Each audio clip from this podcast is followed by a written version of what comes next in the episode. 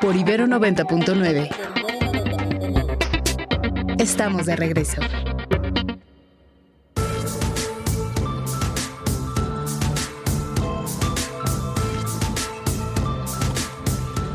Ocho con 11 minutos, 8 con 11 y ya está aquí Ernesto Osorio. Eh, ¿Cómo estás Ernesto? Mi querido Mero, ¿cómo estás? Muy buenos días, saludándote con mucho gusto igual a todos aquí en cabina y a quienes nos escuchan más allá de estas ondas hercianas. Ajá. También estamos a sus órdenes, muy buenos días, pues hoy escuchaba a Emilia muy interesada, muy ansiosa por conocer. Sí, sí, sí. ¿Y qué ha pasado en ¿Qué la ha pasado en la mañanera? Bueno, pues hoy empezó a las 7.30 de la mañana, otro día que se pasó un está poquitito empezando el más presidente. tarde el presidente a las mañaneras. ¿no? Exacto, y él había dicho que bueno, son varios los temas que se están abordando y hay que considerar que bueno, que estamos en, eh, a un mes de que inicia la veda electoral y bueno, es el presidente hoy lo que hace es dedicar esta parte de la mañanera para dar un informe por parte de, la Secretaría del Bienestar y de algunos otros responsables de los programas sociales que tiene el gobierno federal, de cuál es eh, el avance que registran todos estos programas y aviso a todos los que reciben apoyos financieros a que se van a adelantar los primeros, eh, los siguientes dos meses de la ayuda económica que se da mensualmente, debido a que a partir del 29 de febrero inicia la veda electoral. Es decir, que durante marzo y abril, que estarán pues las, las campañas electorales no se podrá hacer mención de ninguno de esos programas y para que no se tome como un acto anticipado Sí. o la compra del voto es que se adelantan los pagos para los que están pensionados. Por ejemplo, los adultos mayores van a recibir 12 mil pesos en su cheque este mes. Las personas con beca de discapacidad 12 seis mil pesos porque, a ver, es- le están dando 3 mil pesos al mes, ¿no? Entonces Así es. está, como está dando dos bimestres, 12 Así es. mil pesos. 12 mil pesos y eh, las personas con disca- discapacidad 6 mil 200 pesos y el del programa de madres solteras 3 mil 200 pesos los jóvenes de integra eh, que están integrados al programa construyendo el futuro bueno mañana inicia la dispersión de sus pagos también se, eh, se les entregarán dos meses por adelantado lo mismo se ha presentado ya el informe del programa La Escuela es Nuestra el programa de apoyo a trabajadores del campo el programa de apoyo de fertilizantes y también eh, se ha dado el avance de los pagos que tienen que ver con el programa de vivienda social. Ya en este momento lo que se está dando a conocer son avances de otro tipo de programas, pero que también caen dentro de la cartera de los programas sociales y que tiene que ver el avance en el programa de Internet gratuito, el cual registra un 94.8% de avance. Y para todos aquellos que estén interesados en cambiar de telefónica a la telefónica del bienestar, bueno, también ya están abiertos los contratos para poderse registrar y recibir también ya una, una- un número celular a través de una cuenta de internet del gobierno de la República. Tendrá un pago a bajo costo de cerca de 1.200 pesos al mes para No, quien bueno, te pues, quiera así contratar. como muy barato, ¿no? ¿Eh? Eh, sí, de las telecomunicaciones siguen siendo Pero sí, sí, pero De puedes costo. conseguir más barato en privados, digamos. Así es. Y bueno, también el Banco del Bienestar, eh, 2.750 sucursales ya están abiertas en todo el país. Con ello, este Banco del Bienestar se convierte en el banco con mayor número de sucursales en todo el territorio nacional, superando a Banco Azteca, que sería el segundo en esta lista. Y bueno, el presidente también va a dar un espacio para que Diego Prieto dé el informe sobre el programa de recuperación del patrimonio arqueológico y posteriormente ya abrirá el presidente, si es que hay tiempo, el eh, espacio para preguntas de los reporteros. Bueno, pues muchas gracias, querido Ernesto. Muy buenos días. Buenos días, volvemos contigo un poquito más adelante. Y antes de ir con Emilia, nada más, hace rato presentábamos el, el libro de Jacobo Dayan y decíamos que se presenta hoy en, en Gandhi de Miguel Ángel de Quevedo. Y Emilia, tú tienes datos de otra presentación, también de otro libro que presentamos aquí hace, creo que la semana pasada. Sí, claro que sí. También tenemos otra presentación del libro, el libro de Gato por Liebre, de Mauricio Merino, que también se va a estar presentando hoy en el péndulo eh, de Polanco, en Alejandro Dumas 81. Es a las siete y media. Para quien quiera ir, también bienvenido. Mira, hoy, interesante dos libros que se presentan en la Ciudad de México, uno el de Mauricio Merino, el otro el de Jacobo Dayan, los dos por cierto, que ya hemos tenido oportunidad de conversar con ellos en este espacio. Eh, gracias por su llamada, por cierto, gracias a la llamada aquí a la cabina de Eduardo Luna, que se comunicó con nosotros aquí desde la Ciudad de México y nos manda saludos. Gracias, eh, Eduardo, gracias por tomarse el tiempo además para comunicarse con nosotros. Y vamos contigo, Emilia, que nos tienes más noticias en esta mañana.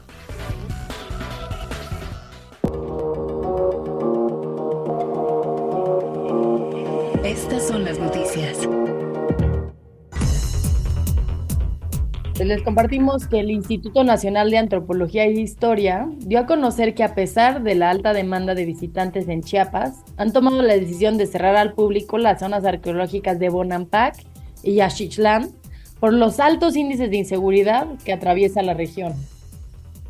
Otro tema es que la Sala Superior del Tribunal Electoral señaló que el Congreso de la Unión y el Congreso General del INE no han hecho los esfuerzos necesarios para regular adecuadamente la paridad en el proceso electoral.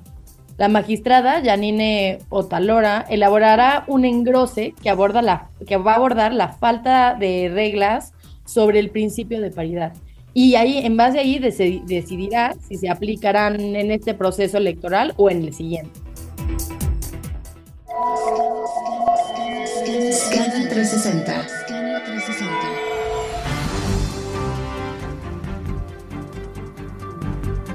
Les compartimos que Cara Morrow, asesora de la representante comercial de Estados Unidos, solicitó al gobierno de México más transparencia sobre importaciones de acero y aluminio de terceros países.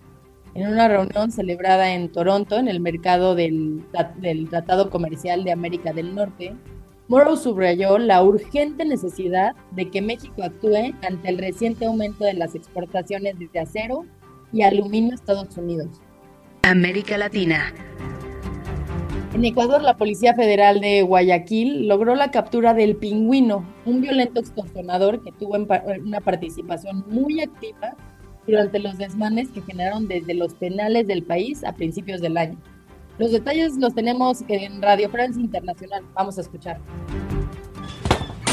Con golpes de mazo para romper su puerta, la policía sorprendió a las cuatro horas y media de la madrugada a Pedro Oviedo, alias el pingüino, y a su hermano. Los dos hombres no se defendieron a pesar del fusil y del revólver encontrados en su domicilio. El pingüino era el objetivo principal de ese operativo, según el teniente coronel Roberto Santamaría. Él se dedica a administrar el territorio. Esto quiere decir de que él recoge el dinero fruto de la extorsión, planifica los secuestros y lo, que más preocupa es justamente el reclutamiento de menores de edad para que sean operarios del crimen organizado. Él es parte de los fatales y tiene conexión con los águilas. Cuatro motos robadas, droga al menudeo, celulares, cámaras, armas, efectivo han sido decomisados. El pingüino no escondía su pertenencia a grupos delictivos con una cadena y un póster diciendo orgullosamente 100% chonero. Fue capturado en un barrio olvidado de todos. Esto, el año 2023, fue el lugar más violento de Guayaquil, el lugar más violento del Ecuador y considerado por tasa de habitantes y por tasa de mortalidad como el tercer lugar más violento del mundo. El año pasado, 560 personas han sido asesinadas en ese barrio. Antes de fines de enero, 43 homicidios habían sido registrados. Son solo 5 ese año, una baja de 88% que las autoridades atribuían a la presencia masiva de los uniformados que ya están a la ofensiva en contra de los 22 grupos de delincuencia organizada considerados como terroristas por el gobierno. Eric Sanson, Guayaquil, Radio Francia Internacional.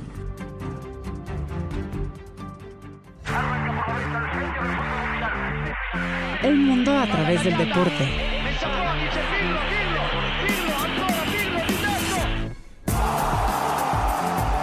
Crack 90.9.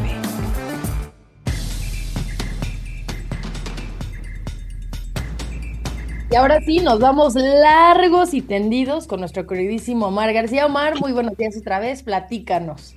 Hola, querida Emilia, ¿cómo estás? De nueva cuenta, qué gusto saludarte y pues vámonos largos y tendidos por una parte ayer. Eh, otra sorpresa en la Copa del Rey, ahora en los cuartos de final con el Athletic de Bilbao que derrotó 4 por 2 al Barcelona y con esto pues termina el sueño copero para el conjunto Blaugrana. También eh, el Mallorca derrotó 3 por 2 al Girón, este equipo comandado por Javier Aguirre, eh, técnico mexicano allá en España. Y el día de hoy el Atlético de Madrid se estará enfrentando al Sevilla para ya definir los cuatro equipos que estarán presentes en la semifinal ya que estamos hablando de fútbol relacionado con México, pues ayer partidos adelantados de la fecha 4 del clausura 2024. Tigres derrotó 2 por 1 al Atlético San Luis en el Alfonso Lastras de la capital potosina. También Monterrey y Querétaro empataron un gol y el América pudo sacar la victoria 2 por 0 ante Juárez allá en la frontera. Por otro lado, resultados de la NBA. Ayer los Suns de Phoenix 132-109 el triunfo sobre los Mavericks de Dallas. También 134-112 la victoria para los Warriors de Golden State. El Thunder de Oklahoma 140-114 despachó a los Spurs de San Antonio que siguen en esta adaptación a la NBA por parte del fenómeno Víctor Wembanyama. Los Bucks de Milwaukee regresaron a la senda del triunfo 126-116 el triunfo sobre los Cavaliers de Cleveland. Y para terminar, pues también noticias de la NFL ahorita que estamos en la temporada baja para 28 de los 32 equipos y en la víspera de las finales de conferencia. Jim Harbaugh, quien se coronara con los Timberwolves de Minnesota, eh, de Michigan en el fútbol americano colegial, hará su regreso a la NFL después de una década, después de dirigir a los San Francisco 49ers, equipo al que llevara al Super Bowl 47 y que perdieran contra los Baltimore Ravens, pues ahora lo hará con los Chargers de Los Ángeles, equipo con el cual, por cierto, ya tuvo una relación profesional cuando era mariscal de campo profesional en la NFL. Entonces, pues ahora eh, encomendado este nuevo campeón colegial de llevar a buen terruño a eh, Justin Herbert y compañía allá al sur de California. Muy bien, pues gracias Omar, como siempre.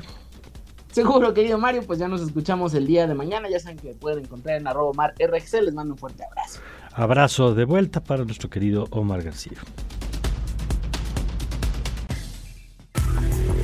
Radar. Localizando ideas. Y en estos días eh, ha sido noticia, por supuesto, la presentación de este reporte de Alejandra Has Oxfam y de su directora de nuestro país, eh, a quien recibo como siempre con mucho gusto aquí en, en La Ibero. Alejandra, ¿cómo estás? Muy buen día. Muy buen día, Mario. Me da mucho gusto saludarte. Igualmente, y un gusto tenerte aquí, eh, que además entiendo vas a estar por acá el día de hoy. Cuéntanos sobre este reporte, pues que vuelve a poner sobre la mesa la enorme eh, brecha y el enorme problema que tenemos con la desigualdad. Pues sí, mira, presentamos dos informes. Eh, siempre presentamos primero el informe global en el contexto del Foro Económico Mundial de Davos en Suiza y después, una semana después, presentamos el informe sobre México. Básicamente lo que estamos resaltando este año es eh, cómo a través de los monopolios y la concentración de mercado, los mil millonarios pues lograron acumular riqueza eh, de manera cada vez más acelerada, incluso durante la pandemia, afectando a todo el planeta por, eh, por un lado, por la inflación, ¿no? La inflación sentida en todos los rincones del planeta, que se causó por una multiplicidad de factores, la guerra en Ucrania, la pandemia, etcétera, pero sobre la cual montaron un aumento de precios que después no disminuyó cuando disminuyeron esos factores, ¿no? Entonces, eh, esas ganancias se fueron eh, mayoritariamente al capital, no a los salarios. Eso significa que las fortunas de los mil millonarios a nivel global crecieron eh, a un ritmo acelerado. Vamos a ver, eh, nuestra estimación es que en 10 años vamos a tener al primer trillonario, ¿no? O billonario en, en, nomenclatura mexicana, digamos. Eh, esta es eh, una situación que, nos alerta, sobre todo cuando nos tardaríamos 230 años para lograr combatir la pobreza. Y esto es una realidad a nivel global. Ya para México, lo que vemos pues es que la fortuna de Carlos Slim y Germán Larrea eh, crecieron 70% en los últimos cuatro años. Estos son años pandémicos, años de crisis para todos. Eh, y eso es, ya lo habíamos dicho el año pasado, que lo que ocurre con estas grandes, grandes fortunas es que tienen una capacidad de recuperarse de las crisis muy veloz, tienen muchísima flexibilidad para reinvertir y cambiar de orientación y eso hace que, a diferencia de los demás que pierden el trabajo y puede uno tardar años en volver al estado anterior, en este caso ellos pues no tardan nada y rápidamente al contrario, pueden aprovechar la crisis, como te decía, aumentar los precios y, y, meterse al bolsillo las ganancias. Ahora, déjame preguntarte aquí, porque yo entiendo el, tema de la desigualdad, pero también entiendo que algunas de estas eh, fortunas pues, tienen que ver con hacia dónde va girando el mundo. Por ejemplo, el tema de eh, Jeff Bezos, ¿no? La fortuna de Amazon, pues tiene que ver con un con la pandemia, con el giro que dimos hacia el comercio electrónico, con la demanda de productos, el cambio de hábitos en el consumo de buena parte del planeta, que ahora no necesariamente vamos a las tiendas, sino lo que lo compramos en, en línea. Es decir, ¿en qué punto el crecimiento de estas fortunas es eh, un problema que debería preocuparnos o si es en sí misma la acumulación de la riqueza? Mira, yo creo que hay dos, hay dos eh, factores distintos. El primero es que, aunque sean sectores como lo que mencionas, que provienen de un comercio, digamos, que se acentúa por condiciones específicas, ¿no? Digamos, una empresa a la que le va bien, ¿no? Sí. Eh, de todas maneras, ahí alerta enormemente cómo, y esto lo estudió un economista que se llama Isabela Weber, que dice realmente de la inflación las mayores ganancias se van al bolsillo del, del inversionista. ¿Por qué? Porque una vez que entra la ganancia a la empresa, eh, la decisión puede ser, pues se va al bolsillo del, del, del capital o digo, y no tiene que ser una u otra, se podría dividir. Lo que vemos es que de manera mayoritaria las ganancias que provienen de la era de la pandemia son ganancias que beneficiaron a los dueños capitalistas y no significaron una mejoría en el salario. Entonces, incluso en esas empresas que crecen gracias a que el mercado, digamos, lo, lo pide, eh, son empresas en las cuales vemos un aumento, por ejemplo, en los salarios de los, de los, de los directores o presidentes, que muchas veces son los socios capitalistas de esas empresas, y que finalmente son quienes salen beneficiados de manera muy personal de estas crisis, mientras que las personas que trabajan en esas empresas y incorporamos en el, en el informe global algunos testimonios de trabajadores de Amazon, pues que viven en una enorme precariedad. Incluso Jeff Bezos, no sé si te acuerdas, el año pasado que fue a la luna, decía gracias a los trabajadores de Amazon, ¿no? Mm. que es pues francamente una, una patada en su dignidad, porque lo que está diciendo es gracias a que ustedes hacen el esfuerzo y no cobran de manera proporcionada al esfuerzo que hacen, yo me puedo ir a la luna y cumplir con este capítulo. Ahora, eh, ese es un nivel eh, y ese es un planteamiento. El otro que ustedes ponen en la mesa desde Oxfam es el tema de la vinculación con eh, procesos de privatización o procesos de transferencia de recursos públicos a, a manos privadas. ¿Cómo ven ese tema? Exacto, pues mira, esa era la segunda cosa y es eh, justamente en México lo que vemos son un par de fenómenos muy particulares, ¿no? Uno es que en los últimos 40 años se han llevado a cabo más de mil privatizaciones en el país. Las concesiones y las privatizaciones son el negocio principal de 11 de los 14 mil millonarios mexicanos. Son personas que tienen, digamos, como en su haber concesiones, permisos o obtuvieron eh, ventas baratas, digamos, de empresas o bienes públicos. Y sobre esa base han fundamentado y construido sus fortunas eh, súper exacerbadas. Estas personas, además, eh, tienen control de mercado. Muchas veces eso significa a través de este proceso un monopolio sobre un sector de la economía eh, han podido concentrar el mercado también gracias a todo un entramado legal y de permisos que hace que puedan detener o sostener ese, ese negocio como un negocio predominante en el mercado, realmente no estando expuestos a la competencia que se supone que es la base del libre mercado, es la competencia, y no es realmente la historia que se ha contado en México. En México más bien ha tenido que ver con la selección de unos cuantos que han obtenido estas empresas o concesiones y que han tenido un entramado fiscal, laboral muy favorable a la concentración de la riqueza. ¿Por qué es problemático?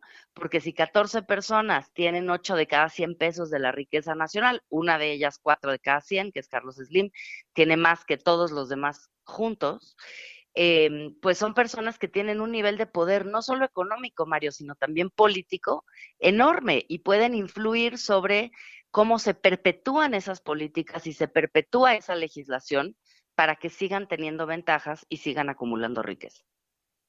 La, desde la lógica de Oxfam, de estos reportes, ¿cuáles serían medidas que se deberían tomar y en qué sentidos? Porque entiendo que eh, la regulación eh, estatal siempre será pertinente en un conjunto de temas. Pienso, por ejemplo, ambientales, ¿no? Ahí dejar que el mercado se regule solo, pues nunca es buena idea porque no se puede apelar a la buena conciencia de la empresa, que puede que la tenga o puede que no la tenga, pero se trata de bienes públicos como es el medio ambiente. Eh, entiendo que hay temas como prácticas monopólicas que hasta las sociedades más pro libre mercado también tienen controles bajo la premisa de que la competencia pues es sana y los monopolios no son positivos eh, bajo ninguna lógica, por lo menos para los ni los usuarios ni los consumidores ni los ciudadanos, ¿no? Eh, pero hay una línea, digamos, donde qué se puede intervenir o qué se debe intervenir, pues para que también siga siendo rentable, porque pienso, por ejemplo, que hay muchos temas donde es el libre mercado el que ha ofrecido soluciones eh, pues efectivas que a lo mejor el sector eh, público no tiene o las competencias o los recursos adecuados. Mira, yo creo que es una triada, Mario. Eh, déjame darte un, esquema. Uno, por supuesto, es la política de competencia que ya mencionaste y hay que reforzar. La otra es la política fiscal, porque la política fiscal es la vía en todos lados para hacer que haya una redistribución ex post, que las personas que más tienen ya después de haber sacado, digamos, los beneficios puedan contribuir al, a que el sector público esté bien financiado para que a su vez pueda generar bienes públicos, servicios públicos para equilibrar las desigualdades. Eso es básico. México es un pésimo recaudador, somos malos en estándares incluso de América Latina, de la OCDE ya ni se diga, los peores. Y realmente hay muchísimo espacio para crecer en una fiscalidad más progresiva donde los más ricos paguen más, ¿no? Y la tercera pata de esto es la ley laboral. Necesitamos asegurar, y esto sí ha habido una mejoría en esta administración, pero todavía hay mucho camino por andar, las políticas salariales, las políticas sindicales, para que realmente haya un contrapeso al poder político de mercado que tienen los dueños de las empresas y que no pasemos estos 20 años sin aumento al salario mínimo, que son realmente la pérdida de poder adquisitivo de la gente en México en los últimos 20 años es terrible, ¿no? Eso, insisto, se ha corregido un poco. Pero déjame decirte una cosa que eh, me ha llamado mucho la atención de la discusión pública internacional, y es esto que dice la, la economista Mariana Mazzucato. El Estado puede ser sí un regulador, sí un cobrador de impuestos y sí un proveedor de servicios, pero también es un innovador. Y ella ha hecho muchísimas investigaciones acerca de cuánto de los productos como el iPhone y otros productos que reconocemos como grandes innovaciones o soluciones, como tú les llamabas, cuánto proviene de dinero público invertido en innovación. Muchísimo. No es cierto que estas grandes personas que conducen estas empresas solitas hacen, son responsables del 100% de la investigación. La investigación también es investigación financiada y orientada por los estados.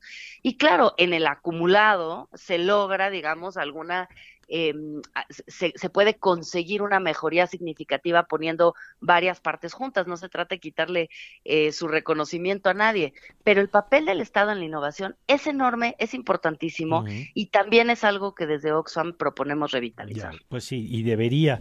Eh, yo que la pandemia, una de las lecciones que dejó pues, es la pertinencia de la investigación privada y la investigación pública.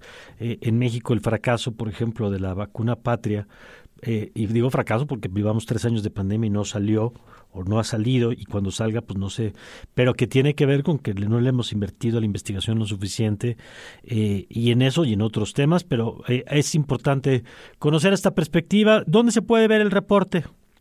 Se ve en nuestra página web en oxfamexico.org o en nuestras redes sociales en arroba oxfamexico. Perfecto, pues yo te agradezco como siempre Alejandra la, la oportunidad de platicar. Muchísimas gracias a ti, Mario, y por ahí estaré en un ratito en la Ibero. Perfecto, nos dará mucho gusto. Como siempre, es la directora ejecutiva de Oxfam México. 8 con 34. ¿Con qué seguimos, Emilia? Pues ahora sí, nos vamos con un, nos vamos con un corte, nos vamos con un corte, pero regresando tenemos una entrevista muy, muy buena. Platícanos con quién, Mario. Con Javier Martín Reyes sobre el tema Yotzinapa y la carta que manda la secretaria de Gobernación a Norma Piña, la ministra presidenta. Y hoy, para alegría de algunos de nuestros radioescuchas, que sé que les gusta mucho, va a estar Edson Alamilla para recomendarnos libros, libros que hoy trae autores interesantes que han sido noticia en los últimos días. Todo esto después de la pausa. Radar por Ibero 90.9. Regresamos.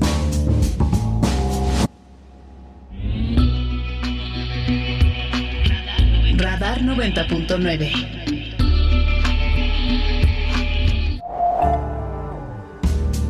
Radar por Ibero 90.9. Regresamos.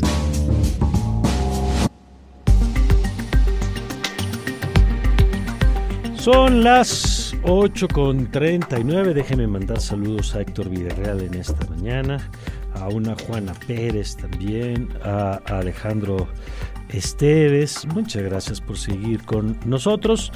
Y eh, nos vamos a nuestra siguiente entrevista con el doctor Javier Martín Reyes, él es investigador del Instituto de Investigaciones Jurídicas de la UNAM. Querido Javier, ¿cómo estás? Ahí nos escuchas. A ver, ¿Ahí nos escuchas? No, vamos a, restablecer el enlace con el doctor Javier Martín Reyes, que queremos platicar con él a propósito de eh, lo que está pasando con la Corte, el Poder Judicial, y esto que el presidente ha venido construyendo pues, desde hace tiempo, de que en los casos en los que hay un fracaso, pongo el ejemplo de ayer de Luis Cárdenas Palomino, ¿no? Luis Cárdenas Palomino, ¿se acordarán ustedes? Algunos quizás no se acuerden porque son muy jóvenes, pero era la mano derecha de eh, Genaro García Luna. Y a él lo acusan de este operativo, creo que se llama Rápido y Furioso, ¿no? Como la película, que tenía como particularidad que Estados Unidos metía armas a México supuestamente para rastrearlas eh, y ver qué pasaba con las armas dentro de los narcos mexicanos y perdieron el control sobre las armas y fue un desastre ese operativo. Y entonces a, Cárdenas Palomino lo acusan por ese caso. Y lo que dice el Poder Judicial es que la Fiscalía no logra acreditar su responsabilidad y se cae. Pongo eso como un ejemplo, pero está el caso anterior de los ocho militares acusados por el caso Ayotzinapa, que es distinto porque ahí no es que se caiga la acusación, ahí lo que se cayó, como explicábamos el otro día, es eh, la prisión preventiva oficiosa, el hecho de que tengan que estar en la cárcel en lo que se aclara.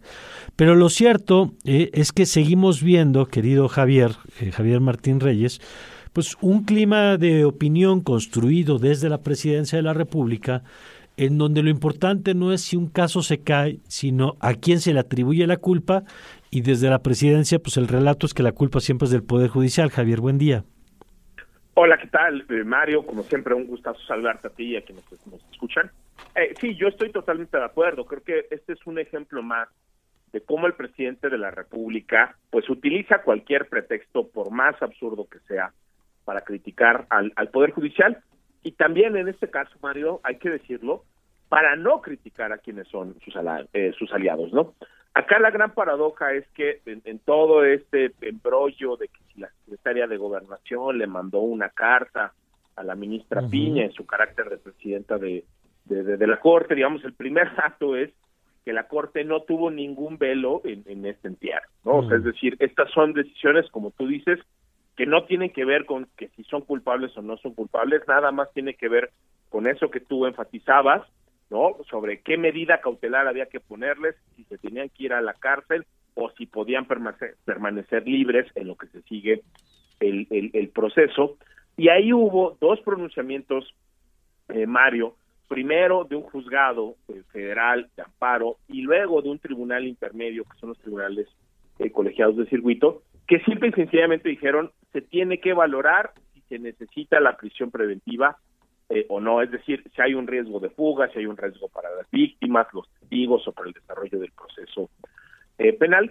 Y, lo, y a la conclusión que llega finalmente no este un, otro juez eh, federal es que en este caso no era indispensable que estuvieran en la cárcel el proceso y les pusieron un montón de medidas para recordar nada más Javier eso no quiere decir que sean inocentes o sea no para nada Mario para nada digamos eso el, tienes toda la razón en, esa precisión.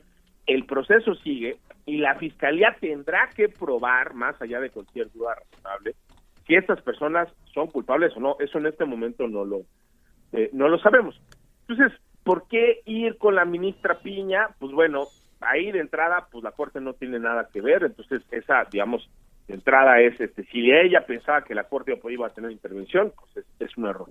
O peor aún, Mario, si pensaba que con esa carta luego la ministra Piña se iba a ir a presionar jugadores, pues yo creo que eh, se, equivoca porque eso es algo abiertamente ilegal y es una petición que no tiene ningún eh, fundamento.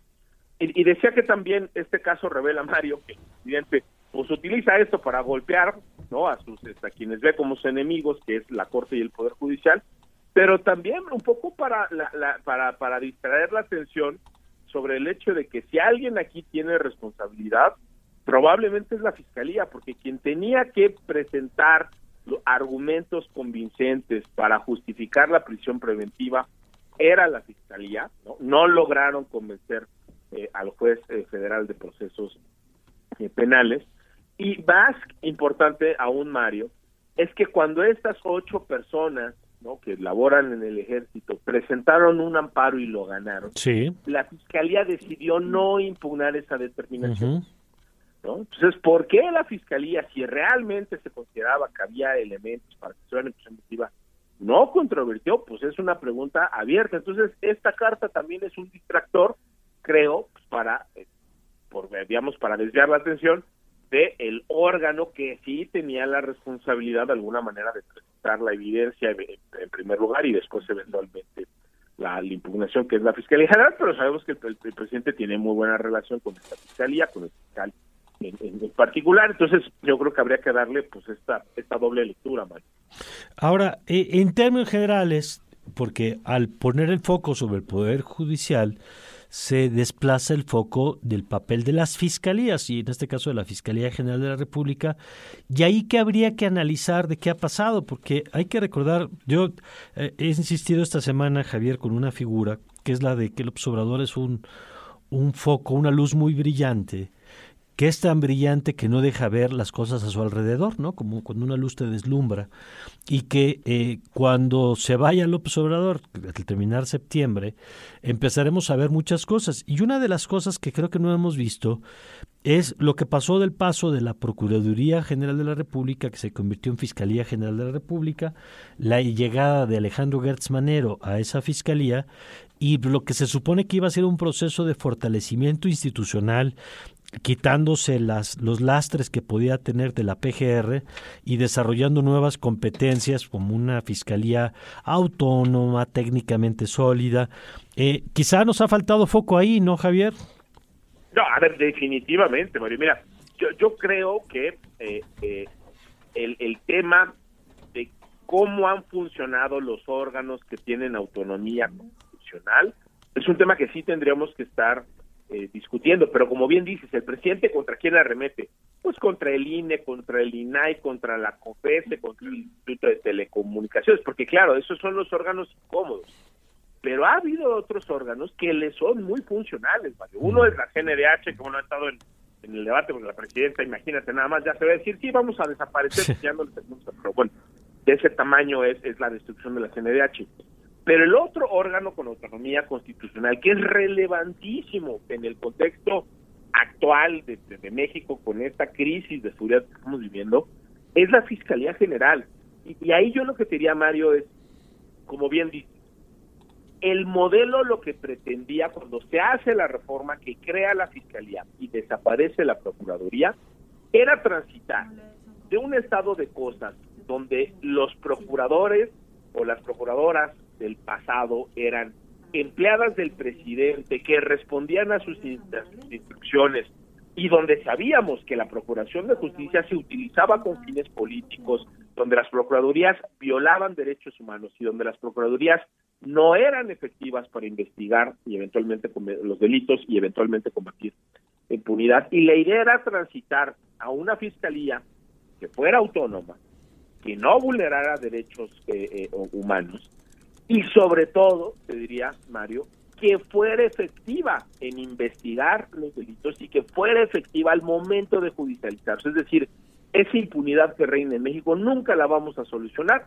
si quienes cometen delitos no la pagan. Es decir, si no terminamos con sentencias condenatorias que hagan que los responsables afronten las consecuencias. Y la verdad, Mario, es que esa transición, hoy lo podemos decir, ha sido básicamente un fracaso. Aunque la Fiscalía es autónoma en, en, teoría y en el papel y en la Constitución, Hoy el fiscal general sigue respondiendo en buena medida a los intereses del presidente de la República.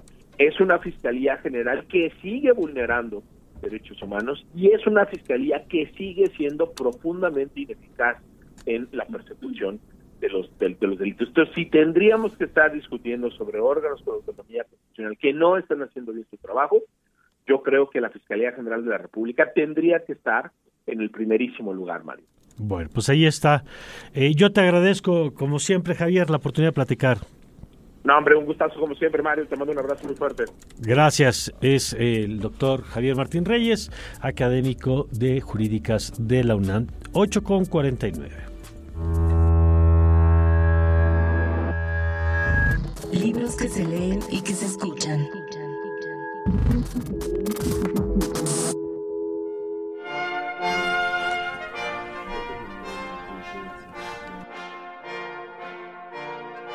Y vámonos con nuestro querido Edson Alamilla. Edson, ¿cómo estás? Muy buenos días. Mario, ¿cómo estás? Buenos días. Eh, vamos a hablar rápidamente de uno de los escritores, seguramente ya lo habrán comentado en la vida pública, en la agenda informativa ustedes, de José Agustín, este gran escritor mexicano que falleció el 16 de enero, pero que es un, un autor que deja un gran legado en la literatura mexicana y yo quisiera hablar rápidamente al menos de dos libros de él, que es Ciudades Desiertas. No sé si han pasado por ahí tus ojos eh, de esa novela, no, Mario. No, no, tenido oportunidad, no. Ciudades Desiertas, mira, Ciudades Desiertas es para que en este momento, después de esta conversación, eh, vayan tu audiencia a comprar Ciudades Desiertas de José Agustín porque la van a pasar terriblemente bien. Ok. Eh, es, es, eh, es una novela Ay, bueno, eh, recientemente, bueno, hace algunos años, eh, Roberto Schneider la llevó al cine. Eh, Roberto Schneider, que ya había hecho una adaptación de, de una novela de Jorge Ibargüengoitia, Dos Crímenes, y lo lleva bastante, bastante bien. A ver, Ciudades Desiertas. Susana es una joven escritora mexicana, la protagonista, o una de las protagonistas de la novela, eh, que un día decide dejar a su marido, Eligio, y, e irse a, Estados Unidos a tomar unos talleres de literatura. Y Eligio, que es un actor que pasa por una racha bastante complicada, eh, dice por ahí en la primera página de Ciudades Desiertas, eh, me dedicaba a actuar en la hora nacional, lo que era lo, más bajo que había caído en mi carrera profesional. Sí, sí, sí, eh, eh, es, terriblemente divertida. Bueno, eh, de repente se encuentra que Susana se ha ido y Eligio dice, ¿y dónde está Susana? Y en lugar de decir, bueno, pues me abandonó, se acabó esto, vamos a pasar de página, Eligio empieza a buscar en dónde se encuentra Susana y la va a buscar a Estados Unidos. Y la va, y es una suerte de corrido, de corrido mexicano, una suerte de, sí, sabrosamente machista, digamos, de alguna manera, la búsqueda del amor que tiene Eligio por Susana. Y Susana es, por un lado, ya la búsqueda de una libertad que no tenía en su matrimonio y encuentra precisamente en esa libertad pues un poco, un poco de, destino, digamos, ¿no?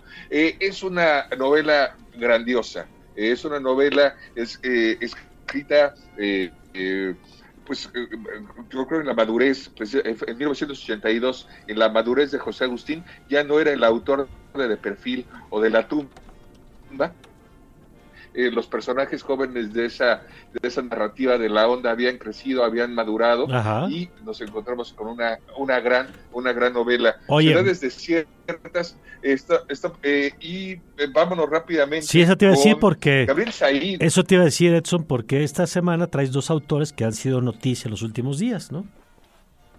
Así es, Gabriel Said cumple 90 años.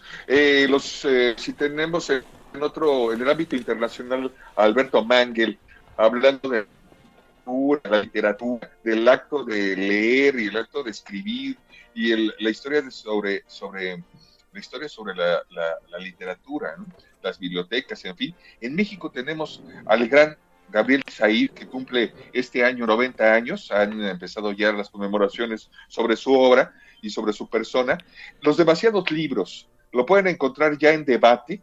Eh, los demasiados libros que tiene, es un ensayo que se publicó en los años 70, Mario, y no deja de ser eh, vigente, lo acaban de reeditar precisamente por eh, Editorial Debate, y yo cuando lo leí fue un claro, para la gente que nos dedicamos de alguna manera a la industria editorial, desde los diferentes eslabones que incluyen la industria editorial, hablar eh, lo que habla Said y con la lucidez que habla sobre la industria editorial y de lo que algo no se habían atrevido a decir, un poco el tema, ¿sabes? El tema de los contenidos, el, tema de los contenidos editoriales, si realmente puede llegar o abarcar al lector.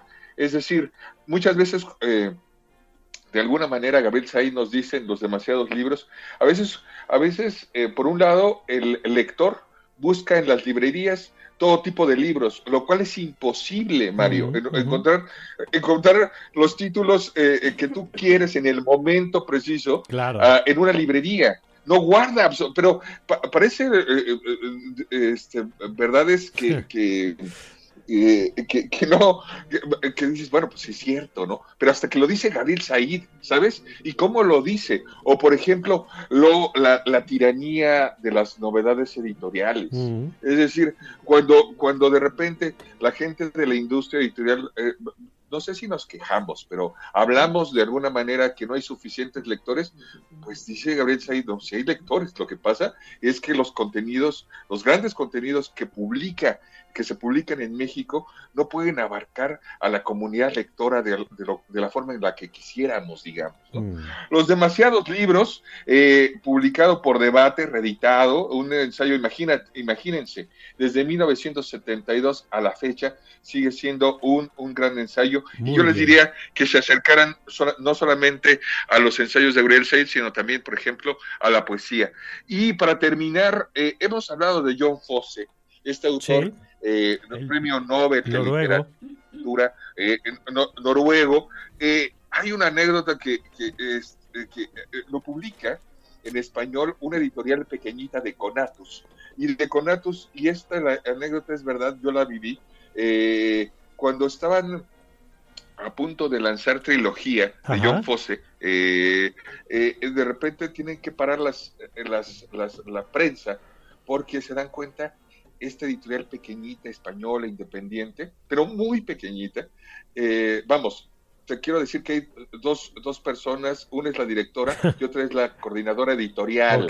Entonces, y lo demás, todo es de, de freelance. Bueno, cuando se dan cuenta que eh, van a mandar a hacer eh, a imprimir trilogía en español del premio de, John Fosse, se dan cuenta que acaba de ganar el premio Nobel.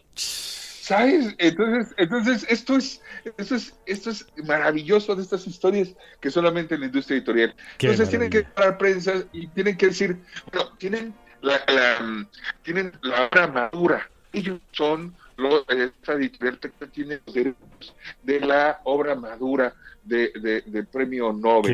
Qué, van a hacer? Entonces, entonces eh, eh, se reúnen con Seis Barral porque no pueden, quieren dar a conocer trilogía, eh, que es una novela, y es la que vengo a recomendar, de una pareja, que trata sobre una pareja de adolescentes que van a tener un hijo y, que intentan sobrevivir sin nada. no tienen nada en un mundo hostil, en una realidad terrible. Es una, es una, es una novela de no más de, dos, de, de 160 Sí, cortita, cortita. muy, cortita, eh, y eh, se reúne esta editorial, regresando a esta anécdota, con Seix Barral, eh, llegan a una coedición y empiezan a dar a conocer a través de la distribución de Seix Barral, etcétera, etcétera, a, este premio Nobel de Literatura. Pues ahí está. Les recomiendo, les recomiendo ampliamente la trilogía de John C. y es y estos casos en las editoriales pequeñitas que de repente se encuentran una gran joya, literaria como es John Fosse. Qué buena historia. Gracias, Edson. Muchas gracias, Mario. Nos saludamos en la próxima. Por favor, cuídense mucho. Un abrazo. Gracias. Eh, Ernesto. Mi querido Mario, solamente dos cosas. Estos programas sociales que el presidente informó el día de hoy, bueno, su gabinete se van a elevar a rango constitucional en las iniciativas que presenta el próximo 5 de febrero. viajará a Sonora, hizo un pequeño reporte acerca de lo que sucedió en una intentona por parte de un grupo criminal de rescatar a un eh, líder de esta organización y que pues lamentablemente 12 personas fallecieron en ese enfrentamiento. Dice, se tomó nota y se está investigando ya. Y por último, el presidente le acaban de cuestionar acerca de lo que dijo ayer el expresidente Ernesto Cedillo mm. y en comparación con lo que ya también había mencionado hace unos días Cuauhtémoc Cárdenas, él está haciendo ahorita una recopilación de cómo fue que conoció al ingeniero Cárdenas y bueno, ya mañana estaremos escuchando qué es lo que comenta acerca de las expresiones del, mandatario, del exmandatario Ernesto Cedillo. Gracias, Ernesto. Buenos días. Emilia, nos vamos. Muchísimas gracias, que todos tengan una excelente semana. Muchas gracias, José María, Carolina, Miguel, muchas gracias, Isra. Gio, gracias a todo el equipo. Se queda usted con el vórtice, que están listos para saltar al escenario y nosotros le esperamos el día de mañana en punto de las 7 de la mañana. Yo soy Mario Campos y le deseo, como siempre, que tenga usted un magnífico, pero un magnífico día. Ibero 90.9 presentó Radar 99. Con la información relevante que necesitas saber.